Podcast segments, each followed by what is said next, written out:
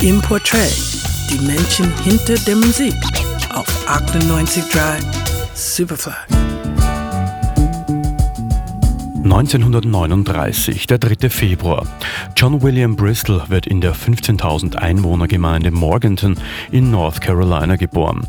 Keine glamouröse Umgebung für John William, der sich später Johnny Bristol nennen wird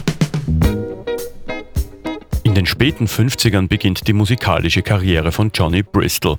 In der Highschool hat er bereits Erfahrungen gesammelt, hat in Bands gespielt und im Kirchenchor gesungen. Gerade als er bei der US-Luftwaffe dient, lernt er einen anderen Musiker kennen, Jackie Beavers. Mit ihm gründete er das Duo Johnny und Jackie. Es erscheinen einige Singles auf Anna und Tri-Fi Records.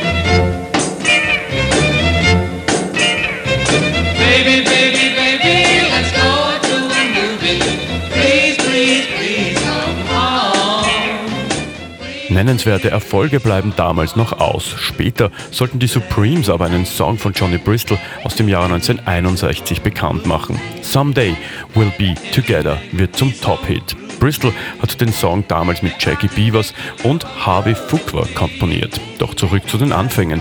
Die Labels Anna und Tri-Fi werden Anfang der 60er von einem Detroiter Label aufgekauft, Motown Records. Der Labelchef Barry Gordy erkennt die Songwriter-Qualitäten des Duos Beavers und Bristol. Von nun an singen die großen Stars ihre Kompositionen, aber auch als Produzent kann sich Johnny Bristol behaupten, etwa bei dieser Nummer.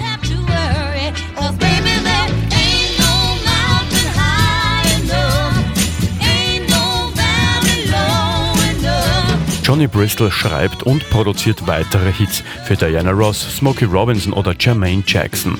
Sein Vertrag läuft 1973 aus. Als Sänger oder gar als Solokünstler war er für Barry Gordy nicht interessant genug. Johnny Bristol antwortet ihm mit einem Hit für das Label MGM.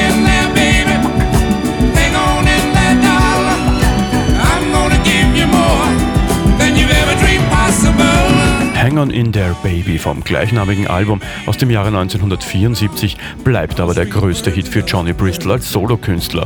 Der Song wird später von Bette Midler und Gary Barlow gecovert. Bristol wird damals für den Grammy nominiert. Die Zusammenarbeit zwischen ihm und MGM hält dennoch nur zwei Alben lang. Der große Erfolg bleibt aus. Für zwei weitere Alben wechselt Bristol zu Atlantic und begibt sich Ende der 70er auf Disco-Pfade. 1981 erscheint Free to Be Me, 1993 noch sein letztes Album Live and Love. Johnny Bristols Songs wurden weiter gecovert und werden vermutlich noch weiter gecovert werden. Etwa die Boyband Boyzone, die Love Me for a Reason von Johnny Bristol neu interpretiert haben. Dieser ist noch bis zu seinem Tod im Jahre 2004 aufgetreten, einer der großen Songwriter der Soul-Geschichte.